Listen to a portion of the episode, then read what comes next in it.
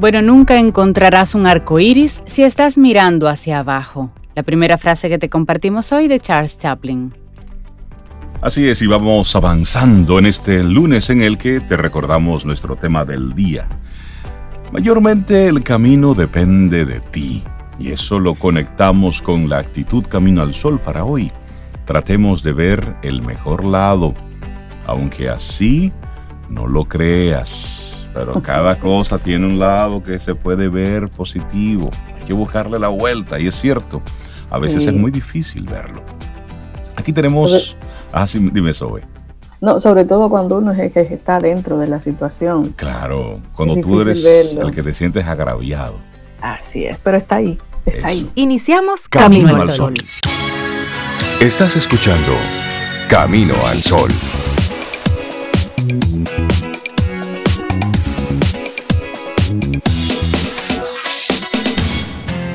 En Camino al Sol, la reflexión del día.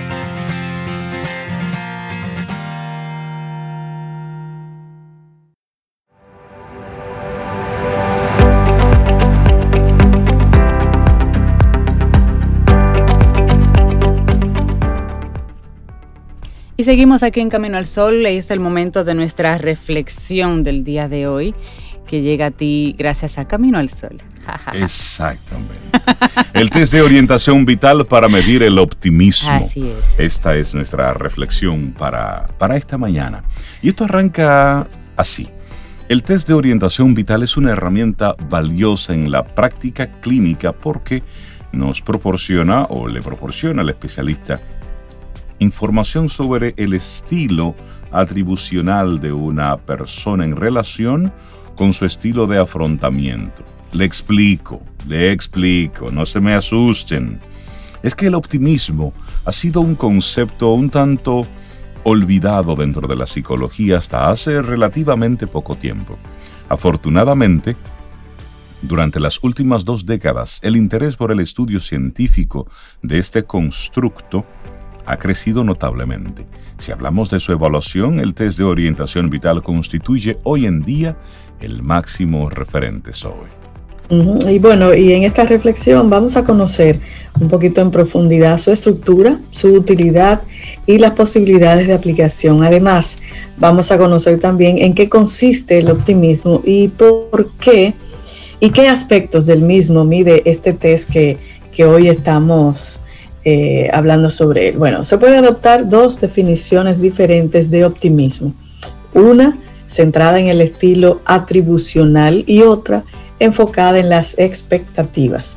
La centrada en el estilo atribucional tiene mucho que ver con cómo la persona identifica causas para diferentes eventos.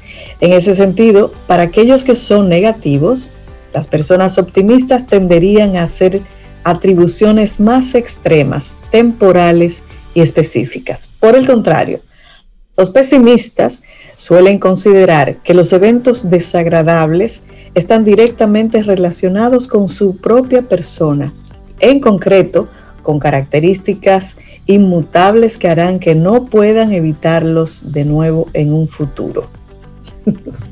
Bueno, y por el contrario, quien sostiene un estilo de atribución optimista manifiesta una tendencia a juzgar que todo lo ocurrido ha sido originado por un factor externo frente al que en el futuro sí podrá intervenir o por un factor interno pasajero, como puede ser el cansancio. Pero no es esta la definición de optimismo que se busca medir con el instrumento del que estamos hablando hoy.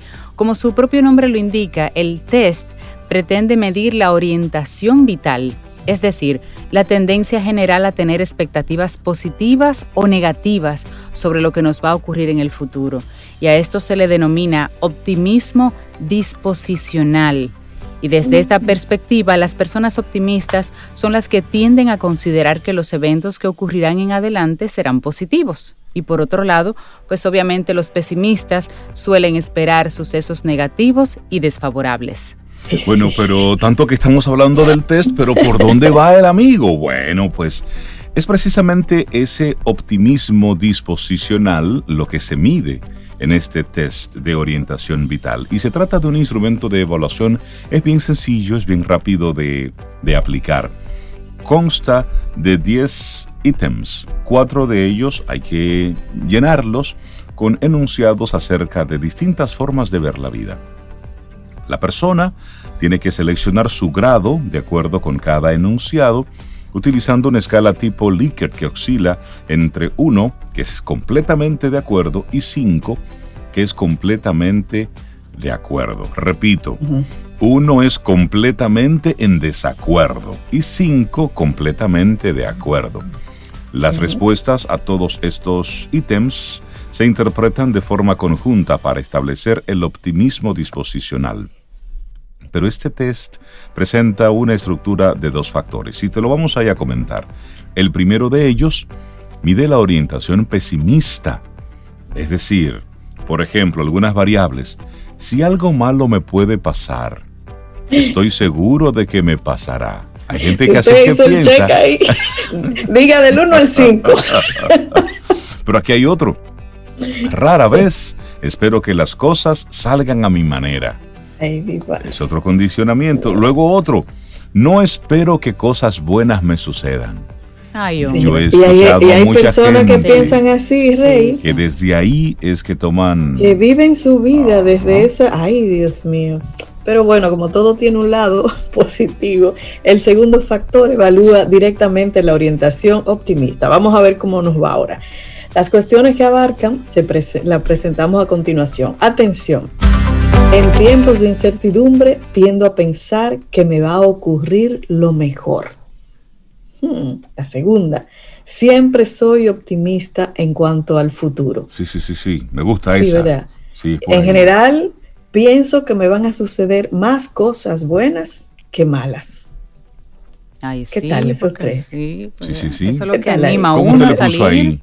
¿Cerca del 1 o cerca del 5? Recuerde que el 1 es totalmente en desacuerdo, y el 5 totalmente de acuerdo. Bueno. Bueno, y este instrumento, a pesar de su sencillez, ha mostrado ser útil a la hora de medir el optimismo disposicional, destacando también por su capacidad discriminativa. Pero además se ha demostrado que existe una relación entre esta medida y las estrategias de afrontamiento que emplean las personas. Analizando la literatura podemos identificar tres estilos de afrontamiento. El primero de ellos, focalizado en el problema, y se caracteriza por tratar de disminuir la demanda ambiental que está generando el estrés, es decir, intenta solucionar el problema o al menos trata de reducir su impacto. Hay otros estilos, Así es, bueno, está el estilo de afrontamiento focalizado en las emociones, que implica esforzarse en eliminar o minimizar esos sentimientos negativos que se están experimentando. Por último, está el afrontamiento de evitación, que conlleva a tratar de evadir el problema y distraerse con otras actividades para no pensar en él. Se ha demostrado que las personas que puntúan alto en optimismo disposicional suelen utilizar estrategias de afrontamiento dirigidas al problema, logrando así un mayor éxito. Por el contrario, los individuos pesimistas tienden a centrarse en sus emociones negativas y a distanciarse mentalmente del problema. Por ello, de forma adicional, este test de orientación vital se puede utilizar para identificar estilos de afrontamiento. Interesante este, ¿eh? el test de orientación vital para medir el optimismo. Pero usted con esas dos o tres preguntas, usted vaya... Le da una idea. ubicándose mentalmente si estás de los que son patológicamente pesimistas, y negativos o si por el contrario observas la vida de una forma de una forma diferente con mayor nivel de optimismo. Y eso es bueno estar claros porque desde esa postura es que nosotros tomamos decisiones. Sí, sí. Y ante la duda puedes preguntar a las personas en tu entorno, ven acá, si tú me tuvieras que definir como optimista o pesimista, dame un ranking y que honestamente te lo digan, porque a veces uno mismo no lo ve y necesitamos la ayuda de otros que te ven en esos ambientes. Si usted pregunta, aguante respuesta, ¿eh? Claro, obviamente a personas que te conozcan y de confianza, sí, sí, eso es bajar un chin el ego y pregunte y que le digan. Elena Sanz, psicóloga, máster en psicología clínica de salud y en psicoterapia cognitivo-conductual, es la persona capacitada para escribir una reflexión como esta que compartimos hoy, el test de orientación vital para medir el optimismo. Así es, seguimos sobre...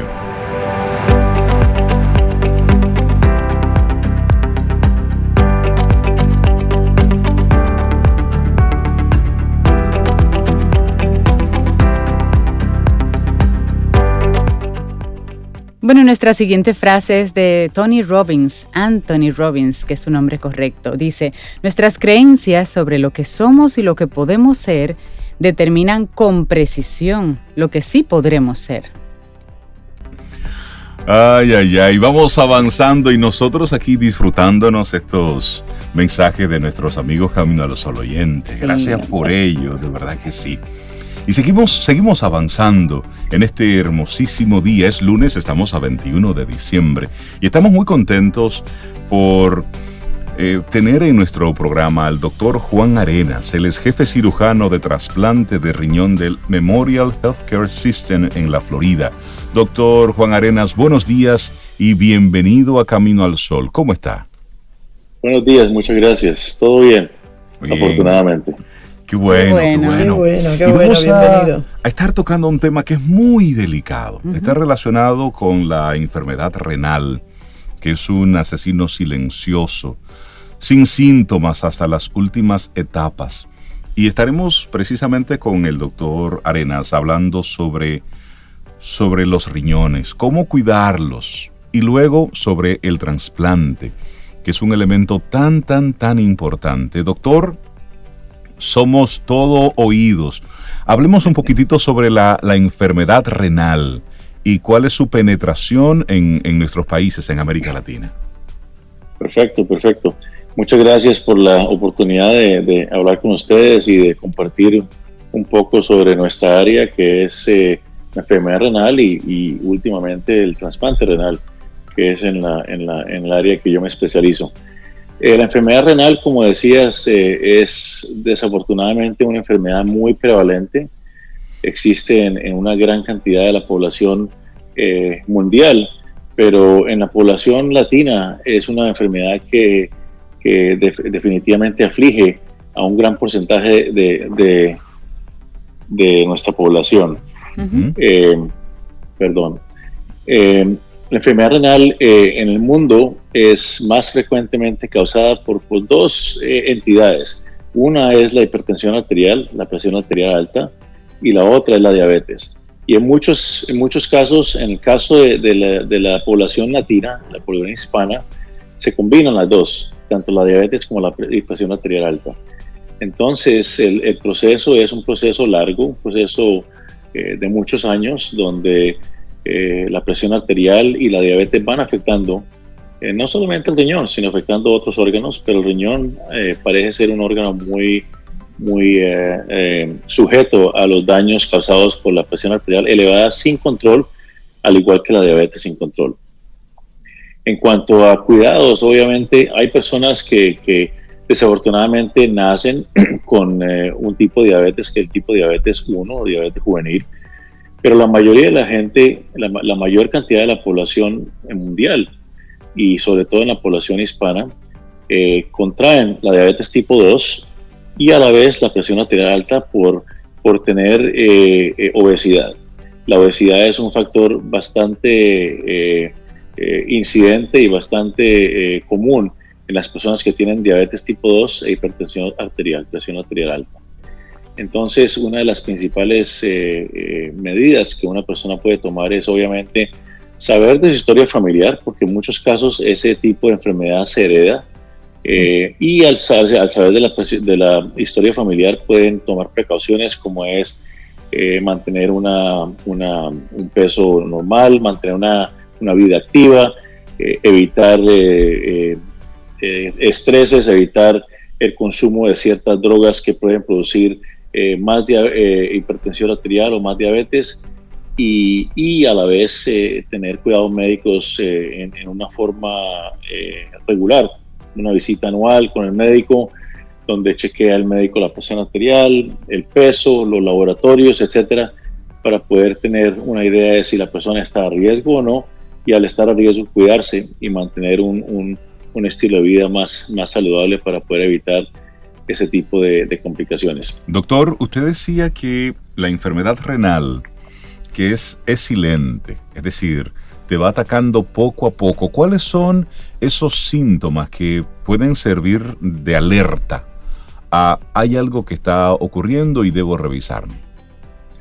Sí, por lo general las personas que, que comienzan a tener enfermedad renal eh, eh, en, en, muchas eh, oportunidades describen que tienen inflamación de los miembros inferiores, de las piernas, de los pies, que tienen dolores de cabeza, que tienen pérdida de, de, la energía, que, que sienten que, que, en su trabajo, en sus labores, en su, en su, en su labor diaria, sienten que, que se están cansando más rápido, que se levanta sin energía.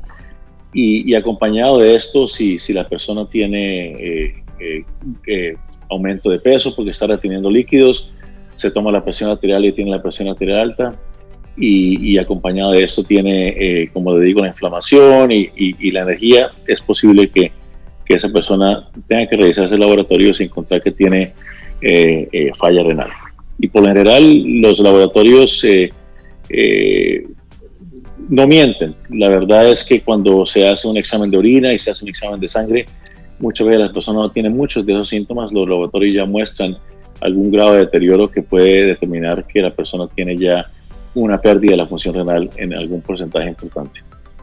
Doctor, y cuando esta pérdida ocurre o se identifica un riñón después que tiene algún tipo de condición, ¿puede revertirse esa condición? ¿La persona puede volver a recuperar su riñón o ya realmente el tratamiento lo que hace es un paliativo hasta que un trasplante sea una opción? No, en realidad, si se detecta tempranamente, la persona definitivamente puede recuperar eh, alguna de su función renal.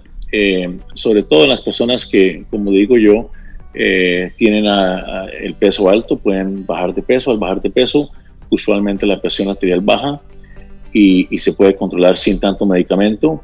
Y a la vez también las personas que, tienen obesidad, si, se, si pierden peso en una forma juiciosa, la diabetes pues, también puede ser más, mejor controlada y puede eh, eh, lentificar el proceso de, de daño renal.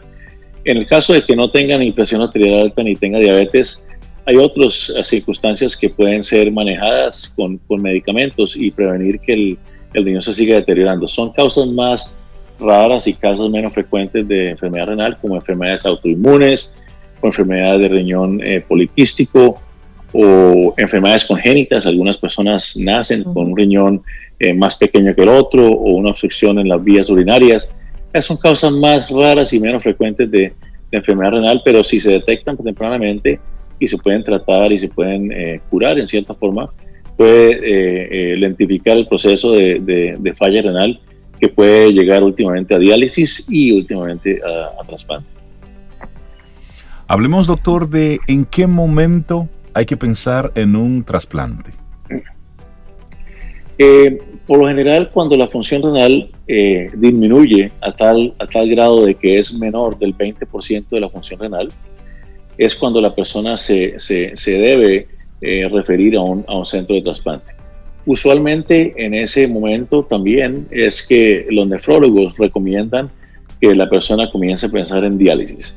La diálisis, mm. como de pronto pueden saber, son, son dos tipos de diálisis. Una que es la hemodiálisis, que es básicamente el, el intercambiar la sangre que uno tiene a través de una máquina, eh, limpiarla y volverla a colocar en la persona y la otra es la diálisis peritoneal, que es un catéter que se coloca en el abdomen, en la, en la cavidad abdominal, y se, se, coloca líquido en la cavidad abdominal y ese líquido en cierta forma e intercambia con el líquido que la persona tiene, saca las sustancias que no son, eh, eh, que son eh, dañinas para el, para el cuerpo y, y, y, así la persona se, se, se baja sus niveles de, de, electrolitos y de, creatinina, etcétera, para que la persona pueda funcionar normalmente.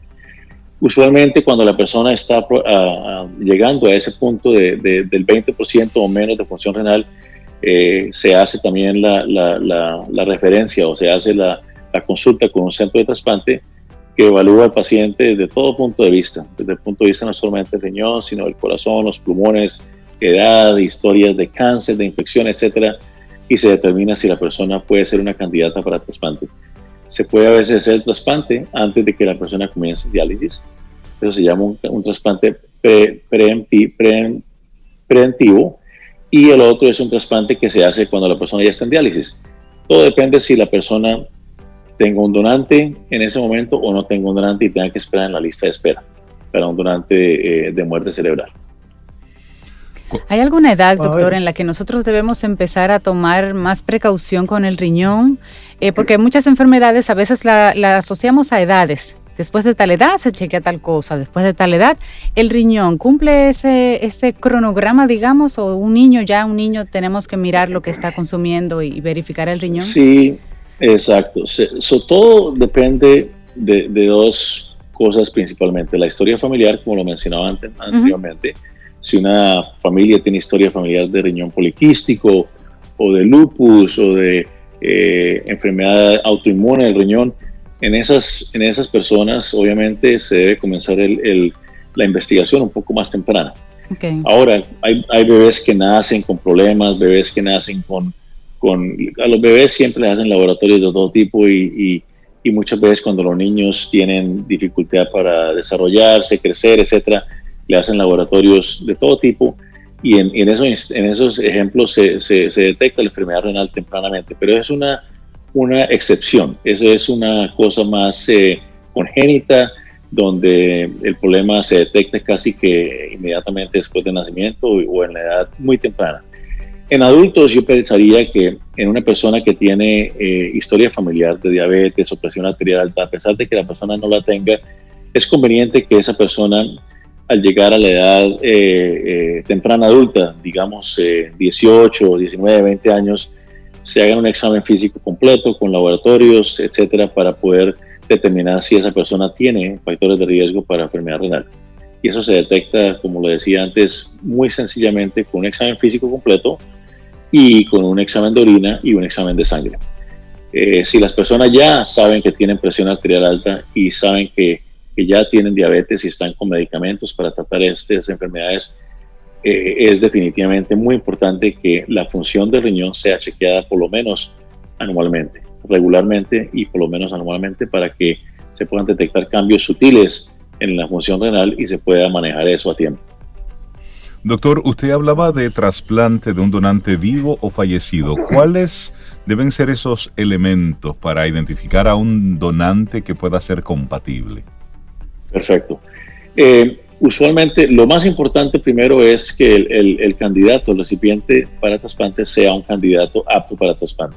Entonces, la primera, el primer paso es que se evalúe ese paciente desde todo punto de vista y se determina si él o ella es un candidato. Una vez que se determina si, si es un buen candidato para trasplante, entonces se, se tiene una conversación bastante informada con el paciente acerca de los dos tipos de donantes, el donante vivo, que es un donante usualmente familiar, o puede ser una persona conocida o una persona eh, eh, relacionada distalmente, ah, y, o puede ser un donante de cadáver. Cuando se coloca el paciente en lista de cadáver, aquí en los Estados Unidos, en la zona nuestra donde nosotros vivimos, en el sur de la Florida, la lista de espera usualmente eh, es cuatro o cinco años para que un riñón compatible sea ofrecido a esa persona. La compatibilidad depende principalmente del tipo de sangre. Entonces, usualmente los tipos de sangre O le dan a un paciente que es O, los tipos de sangre A al paciente A, los tipos de sangre B al paciente B. Hay combinaciones un poco eh, diferentes donde no necesariamente tienen que ser exactamente el tipo de sangre, sino compatibles. Es un poco más complejo, pero, pero la realidad es que el tipo de sangre es lo que determina si el paciente es compatible o no y después hacen unas pruebas que es la prueba cruzada de linfocitos para determinar si la persona es compatible y se puede usar ese órgano para trasplantar a esa persona. Eh, cuando el donante es vivo, el primer, el primer, eh, eh, la primera condición para que una persona pueda ser donante es que él o ella sea totalmente sano y no tenga ningún antecedente, ni familiar ni personal, de enfermedad renal o factores de riesgo para enfermedad renal. Entonces, usualmente una persona que tenga diabetes o presión arterial alta, o que tenga algún tipo de enfermedad inmune o cáncer o infecciones a repetición, no se recomienda que pueda ser un donante porque lo principal es que el donante no esté a riesgo de al retirar un riñón pueda desencadenar eh, falla renal en el futuro. Entonces, lo importante es que no se le haga daño a esa persona. Entonces, y ese es un acto voluntario también. En el momento en que el comité de, de, de, evaluación del paciente detecte cualquier tipo de presión, cualquier tipo de, de coerción con esa persona, inmediatamente nosotros eh, eh, desistimos de la idea de que esa persona sea un donante. Tiene que ser un acto voluntario y la persona tiene que ser completamente sana, tener un buen estilo de vida que lo va a proteger o la va a proteger en el futuro para que no desencadene eh, falla renal. Precisamente en esa misma línea, doctor, ¿cuáles son los, los riesgos para una persona que, que acaba de donar un, un riñón? Es decir, ¿puede tener una vida normal solamente con un riñón? ¿Tiene que hacer algo especial luego de? Sí, claro, un riñón es suficiente para que una persona pueda vivir por largo tiempo. Ese es el concepto que usamos exactamente para el trasplante de riñón. Un riñón puede eh, eh, prevenir y puede curar a una persona que tiene falla renal y ya está en diálisis. Entonces, eh, al, al, removerle un riñón a una persona, lo, principal es que ellos entiendan que ese riñón que tienen y que les, que les, que les preservamos tiene que ser cuidado por el resto de su vida. Entonces, las mismas instrucciones, no aumentar de peso, no dejar que la presión arterial se eleve, no dejar que, se desarrolle diabetes en esa persona, que son las causas más frecuentes, y de ahí para adelante cualquier medicamento que la persona vaya a tomar eh, es, es, obviamente un medicamento que debe ser revisado y debe ser controlado por un, por un médico especialista para que se asegure que ese medicamento no pueda eh, eh, causar más riesgo para que ese riñón solo se pueda afectar. Las drogas que más comúnmente afectan la función renal son drogas como los antiinflamatorios eh, de tipo ibuprofeno, de tipo Advil, de tipo Aleve. Esas son drogas que, se llaman non-steroidos, antiinflamatorios no esteroides, que pueden producir daño renal al ser, al ser consumidos por largo tiempo y en forma excesiva.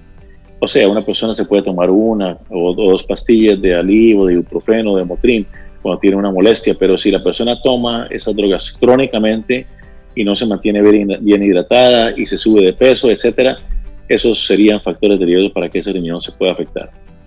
La otra cosa que nosotros aconsejamos es que eh, obviamente eviten cualquier, cualquier tipo de trauma.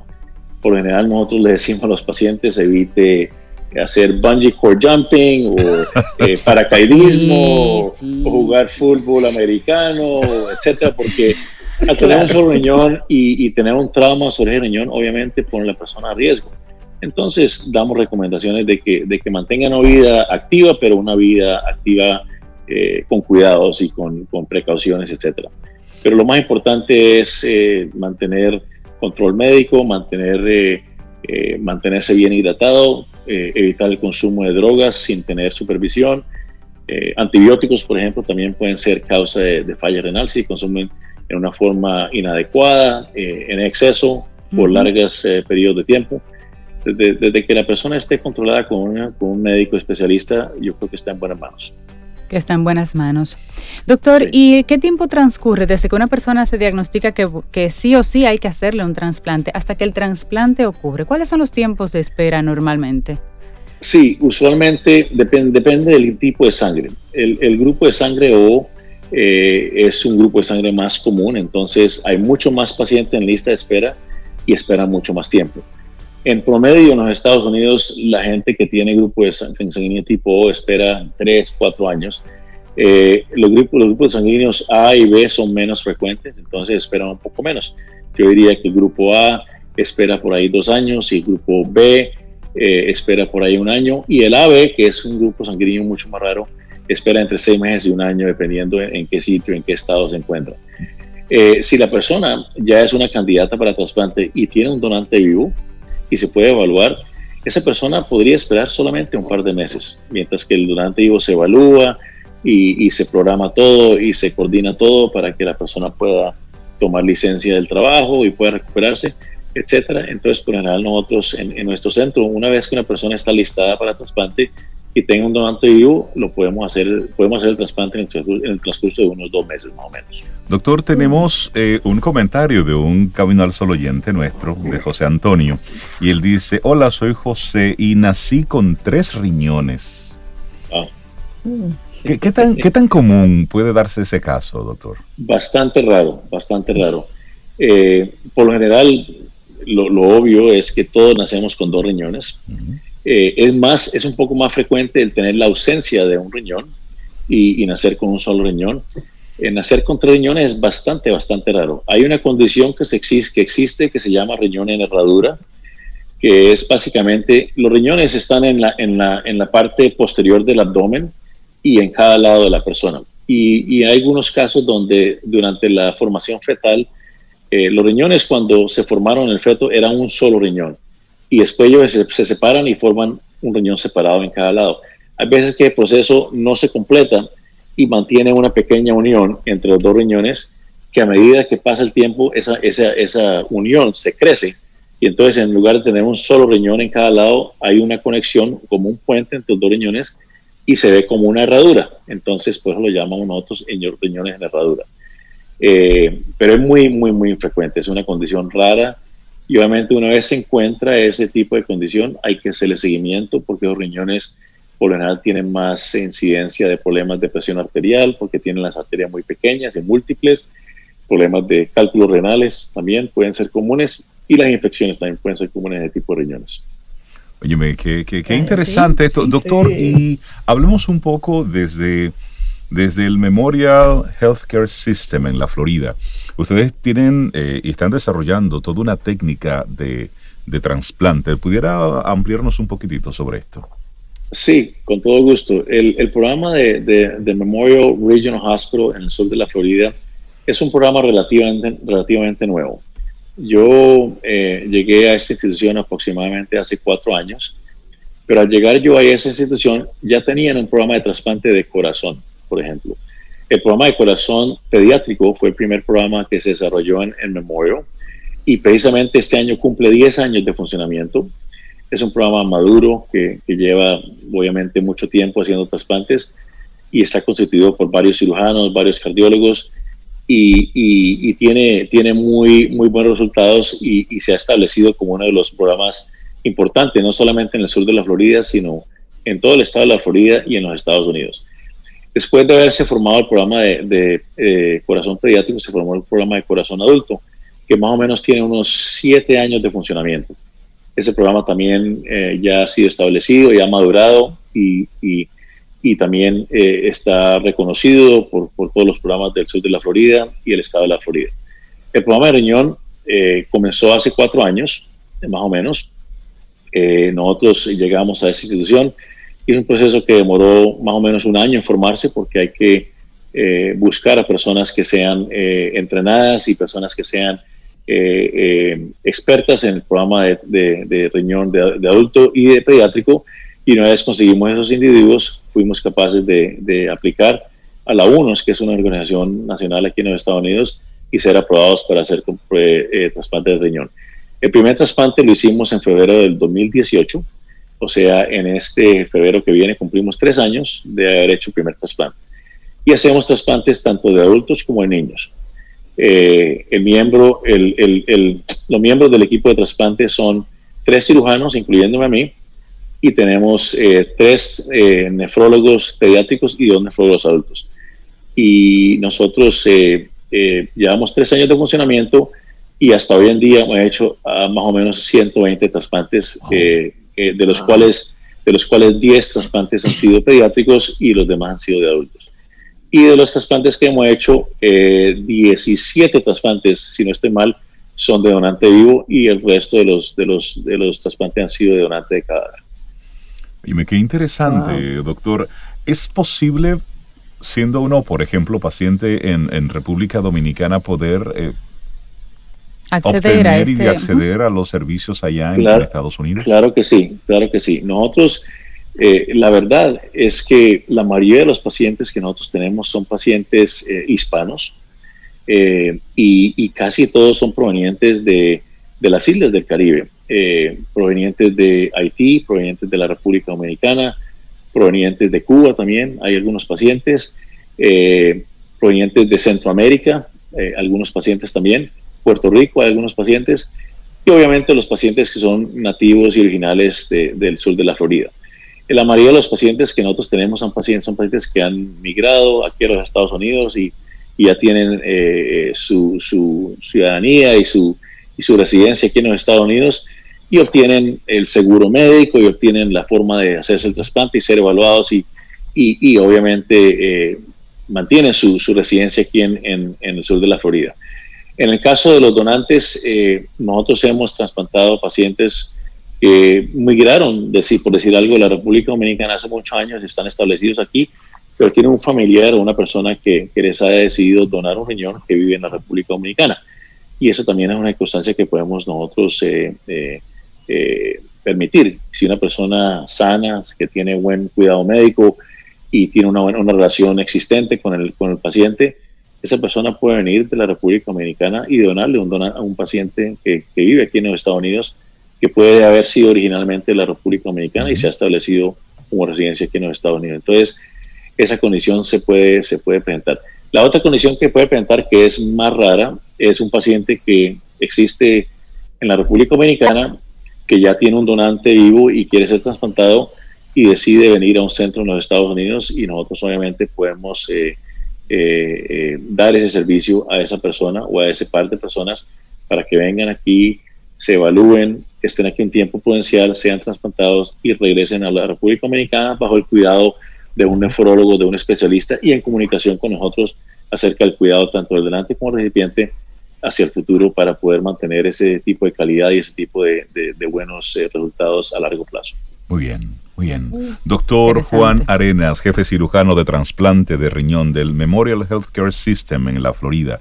Muchísimas gracias, doctor, por todas estas todas estas informaciones tan valiosas, porque debemos estarnos cuidando siempre y en este año hemos prestado mucha atención al COVID, pero en paralelo al COVID, pues hay toda una gran cantidad de dolencias que han seguido su curso y mucha gente por temor a no infectarse, por temor a no contagiarse, pues muchos han desatendido sus dolencias primarias. Y qué bueno tener esta conversación con el doctor Juan Arenas para poner un asterisco sobre ese, ese asesino silente que está ahí, que es la enfermedad renal. Doctor, que tenga felices fiestas. Muchísimas gracias. Muchas gracias. Felices fiestas a ustedes también, con todo gusto. Ha sido un placer. Igualmente, doctor. Muchas gracias, por su tiempo. que esté muy bien. Gracias. Ten un buen día, un buen despertar. Hola. Esto es Camino al Sol. Camino al Sol.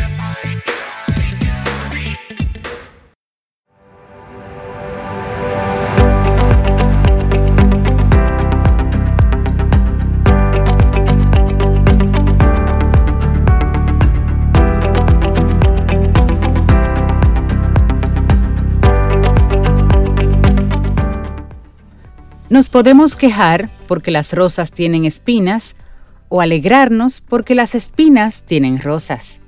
Abraham Lincoln. No, no, no, no, pero es que tienen espinas. Sí, amigo, pero. pero, tienen rosas.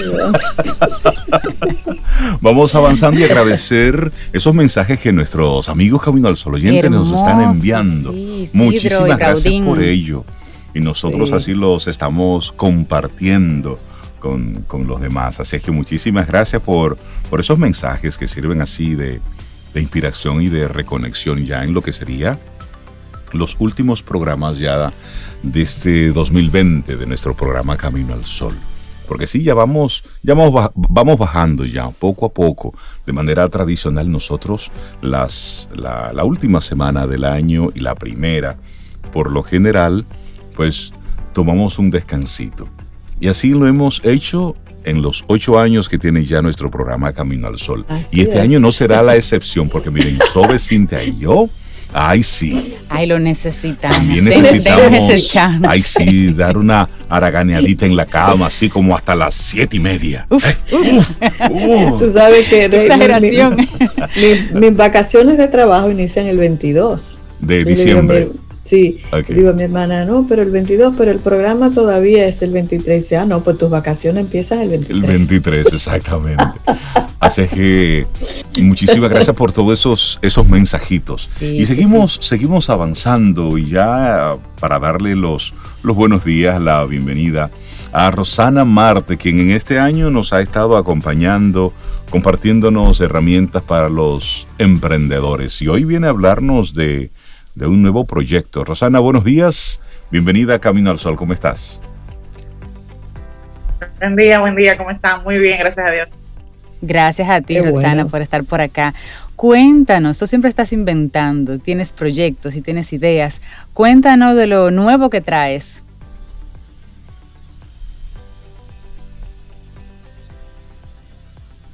Bien, pues yo le comentaba a Laura y, ya eh, lo sabe un poco del proyecto.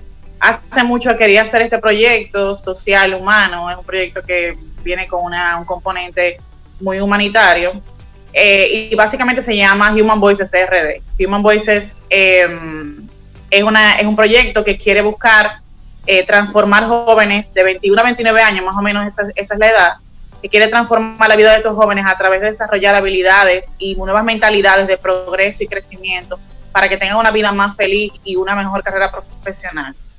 Es básicamente la idea del proyecto. ¿Y cómo se enmarca, Rosana? ¿Cómo, cómo tienes estipulado eh, hacerle llegar a estos jóvenes esto? Muchas veces eh, tenemos jóvenes que se gradúan y salen con su título en la mano y no saben qué hacer. ¿Perdón? Sí, estamos teniendo al parecer un pequeño delaycito en, por asuntos de, de la conexión.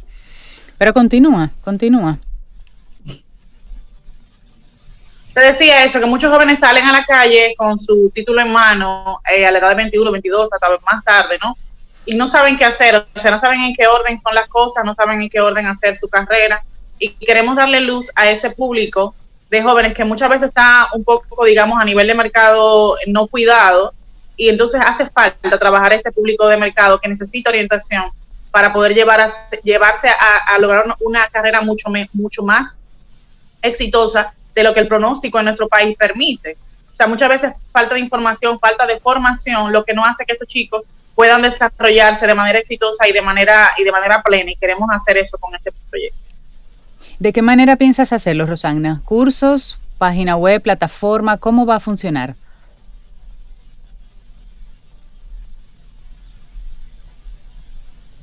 Bueno, a nivel ya de, logística, mm, la idea, te escucho, Cintia. Sí, seguimos con, un delay aquí, Rosagna. A nivel de logística, el proyecto quiere darse a, través de la responsabilidad social de mi empresa, de Roxana Marte Business Group. Es la, es el, eh, la idea, ¿no? Pero es un proyecto completamente independiente. La idea es que podamos tener em, publicidad, podamos tener eh, webinars, podamos tener pequeñas actividades donde convoquemos a estos chicos, podamos darle contenido de valor para que se interesen y luego se inscriban en la plataforma eh, formal. ¿Cuál es la idea? La idea es la plataforma va a ser Zoom para hacerlo todo virtual mientras tanto, para que sepamos lo que va a pasar con la pandemia, hacer estos eventos por Zoom y hacer un programa madre, que es un programa matriz que dura cuatro meses, donde vamos a trabajar diferentes áreas del, desarrollo integral de los jóvenes. Vamos a trabajar eh, planificación financiera y emprendimiento, vamos a trabajar la parte emocional, el autoconocimiento y reflexión sobre sí mismos, y luego vamos a trabajar el aprendizaje para toda la vida, la autogestión de la carrera y finalmente, una parte, un componente importantísimo del proyecto, que es retribución y legado. O sea, el objetivo final del proyecto Human Voices es que estos jóvenes retribuyan al país ese interés que tienen, porque deben tener, eh, bueno, la mayoría seguro lo tendrán, pero deben tener un interés de desarrollo y, crecimiento que puedan retribuir a RD como producto final o como, o como proyecto final dentro de, este gran proyecto. ¿Por qué? Porque nos damos cuenta, y, se lo comentaba Rey hace un tiempo, que una de las mejores formas para poder seguir avanzando como país y poder creando modos de desarrollo es que estos chicos puedan multiplicar estos servicios, esta, esta, esta, este servicio humanitario a otros proyectos que ellos dirijan para poder seguir desarrollando esta idea de, darle a la sociedad lo que la sociedad dominicana necesita a través de, esta primera idea que es Human Voices. ¿A partir de cuándo estará ya disponible el proyecto como tal, Rosana? Estamos cerrando el año, pero cuéntanos si ya en enero, a través de tu empresa, pues está este programa disponible y cómo conectan contigo.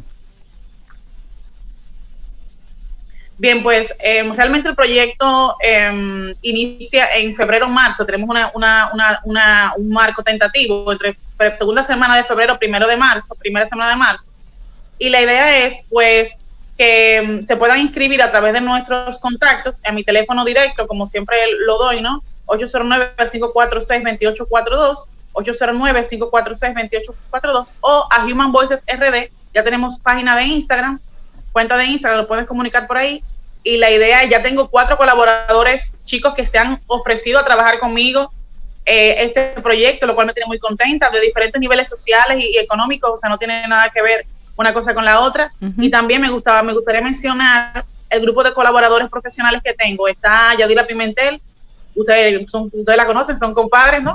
Em, sí. Em, está, está eh, Elba Batista, profesora de la UNFU y experta en finanzas. Está Sayana Matos, una coach de emprendedores y de eh, gestión humana.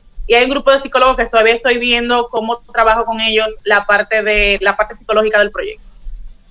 Excelente, Rosana. Muy bien, buenísimo. Muy buena iniciativa, Rosana. Felicitarte por, por estar observando a, a, ese grupo que tanto necesita información y guía los que están ahí recién saliendo de la universidad, los que están en ese camino de si se deciden a emprender, a emplearse por un tiempo, y hay una indefinición profesional en esa etapa. Y qué bueno que desde este proyecto, pues, tengas la iniciativa de aportarles las herramientas que se necesitan en ese momento. Rosana Marte, de Rosana Marte, Business Group y este proyecto Human Voices RD. El año que viene estaremos hablando un poquitito más sobre esto, para que los amigos Camino al Sol oyentes se puedan enterar más de cada una de las partes y de los pasos que estás dando a través de Human Voices RD. Que tengas felices fiestas, Rosana. Tú cuídate mucho.